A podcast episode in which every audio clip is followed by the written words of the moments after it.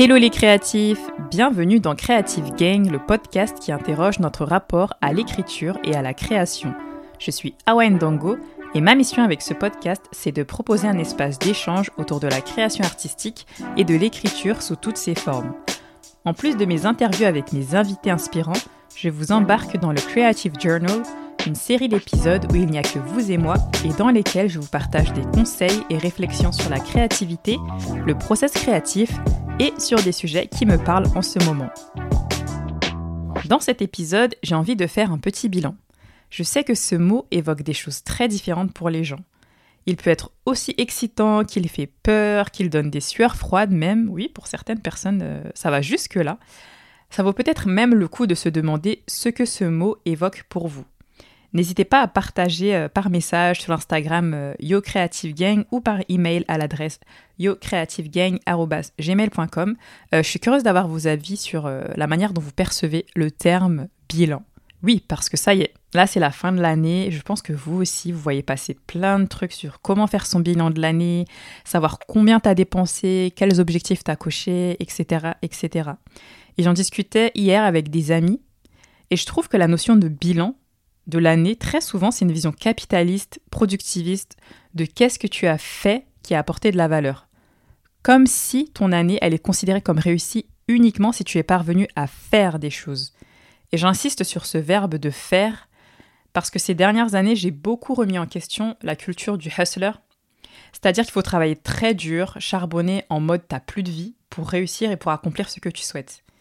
Et cette culture du hustler, je la trouve toxique dans le sens où elle met de côté le côté bien-être, la santé physique et mentale, en insistant sur ce fantasme de se dire je vais me sacrifier de fou, et un jour ça va payer peu importe si je fais des semaines de 50 heures, que j'ai plus de vie sociale et que je travaille non-stop.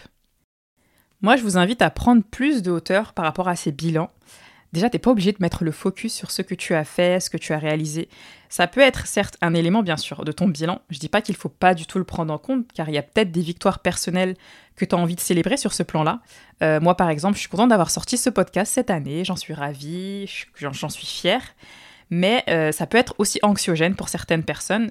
Donc l'idée c'est de le faire à ta manière. Et tous quoi, vraiment faites les choses à votre manière parce que à la fin de la journée, tous ces bilans, ces exercices pour faire le point, c'est des outils mais chacun prend ce qu'il a à prendre. Donc prendre de la hauteur, pourquoi? Parce que revenir sur cette année 2022, c'est aussi revenir sur la personne que tu es. Qu'est-ce qui a changé en toi? Qu'est-ce que tu as appris? Sur quoi tu as évolué? Et c'est des questions qu'on met moins en avant alors qu'elles sont hyper importantes, je trouve.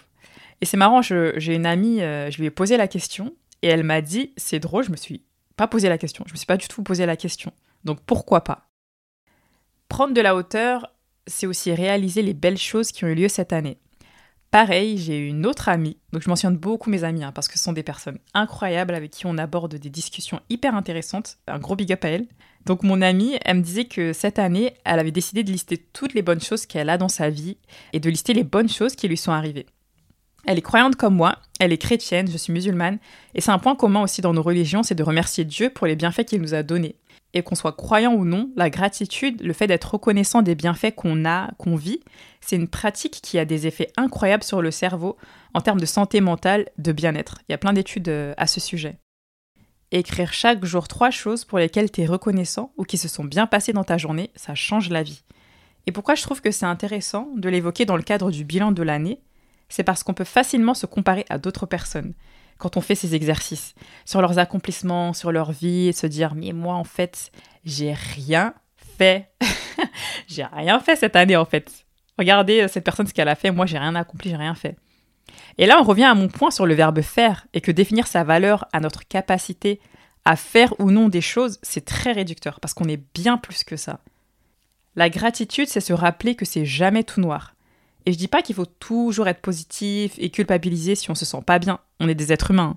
Même si, euh, voilà, en ce moment, on nous parle de métaverse, d'avatar, euh, je sais pas, d'anonymat, etc. Non, en fait, on a des sentiments, on vit des hauts et des bas et, c'est important de, de le reconnaître. Mais la gratitude, je trouve que c'est une porte d'espoir qui permet de se dire OK, même si là je vais pas bien, je sais que c'est pas éternel, que je vais surmonter ce par quoi je passe en ce moment. À la base, je voulais juste faire un petit bilan sur ce podcast. Mais au final, c'est intéressant, je trouve, les réflexions euh, qui peuvent germer de cet exercice de faire un bilan de l'année. Pour revenir sur le podcast, bien sûr, dans ma vie, il ne s'est pas passé que ça cette année, mais ce que je voulais souligner, c'est que je suis contente de l'avoir lancé. J'ai rencontré des invités incroyables et c'est pas fini hein, parce que j'ai encore plein d'épisodes en stock euh, qui m'attendent, que j'ai hâte de vous partager. Et ce que j'ai appris, c'est que même si tout n'est pas carré, dans le sens où à la base, je voulais partir sur un rythme de deux épisodes par mois, mais parfois, j'en sors qu'un par mois. Euh, deux, j'aimerais beaucoup plus communiquer sur les épisodes, sur la vision du podcast. Euh, j'y travaille d'ailleurs. Je parle plus en termes de communication globale, quoi, sur les réseaux sociaux, avoir un site internet, etc. Trois, j'ai une liste longue comme le bras d'invités avec qui j'ai envie de discuter, mais que j'ai pas encore contacté. Et quatre, le montage des épisodes, ça me prend pas mal de temps, parce que vous l'avez remarqué, mes épisodes sont quand même assez longs. On est sur une moyenne de 1h, 1h30. C'est assez long. Et malgré tout ça, voilà, malgré tous ces paramètres, eh ben je me dis pas, bon c'est bon, ça vaut pas le coup de continuer, euh, c'est bon quoi, j'arrête. Mais bien au contraire. C'est pas parce que tu as des marketeurs qui te disent ouais, si tu fais un podcast, faut être hyper régulier pour que ça marche. Euh, donc, ouais, il y a des stratégies qui fonctionnent pour avoir plus de visibilité, pour avoir plus euh, d'écoute. Mais dans mon cas, j'y vais à mon rythme et avec les moyens du bord. Parce qu'il faut savoir que oui, je ne vis pas du podcast. Je travaille à côté, j'ai mon activité, j'ai d'autres projets. Donc je reste très lucide et bienveillante avec moi-même sur le fait que pour l'instant, je suis seule. D'ailleurs, si des personnes sont intéressées pour s'investir d'une manière ou d'une autre sur ce projet, c'est avec grand plaisir. Envoyez-moi un message. Je vous mets les contacts dans la barre d'information de l'épisode. Notamment si vous êtes ou que vous connaissez des vidéastes, euh, des ingénieurs du son, monteurs, si vous êtes intéressé par les réseaux sociaux, la communication, vous êtes les bienvenus. Surtout que pour moi, c'est un projet que j'ai toujours envisagé comme collectif. Euh, donc c'est pas mon projet, c'est un projet que j'envisage vraiment de manière collective. Parenthèse recrutement fermé. Je vous partage ces coulisses de la création de ce podcast parce que je connais des gens qui se disent j'ai envie de faire un podcast, mais si j'y vais pas jusqu'au bout, en gros, ça sert à rien. Et je trouve que c'est tellement, tellement dommage de pas lancer ton podcast ou n'importe quel projet que tu as envie de réaliser juste parce qu'à l'instant T, toutes les conditions ne sont pas réunies. Alors bien sûr, parfois c'est une question de timing, de moment, c'est juste pas le bon moment. Ok. Mais en tout cas, si tu as vraiment envie de faire quelque chose, franchement, tente, lance-toi. Et ça rejoint ce que je disais dans le premier épisode du Creative Journal sur le fait de s'écouter et de se lancer. Tu sais, si tu regardes, il y a des podcasts qui font qu'une saison et qui sont géniaux. Tu as des podcasts qui ne publient pas chaque semaine et qui font plus d'écoute que des podcasts qui publient de manière hebdomadaire depuis des années. Et surtout, en fait, je pense qu'on devrait faire la paix avec le fait de lancer des choses qui parfois ne durent qu'un temps. Et c'est OK. En fait, c'est OK au moins tu l'auras fait et tu auras testé. Et si par contre tu le fais, tu kiffes comme moi, euh, comme moi je kiffe ce podcast, mais que le temps et les moyens te manquent, eh bien tu fais les choses à ton rythme tout simplement. En résumé, qu'il s'agisse de ton bilan de l'année 2022 ou des projets que tu as en tête, fais les choses à ta manière. Pour finir, et je vous laisse avec ça, je vous remercie toutes et tous d'écouter ce podcast.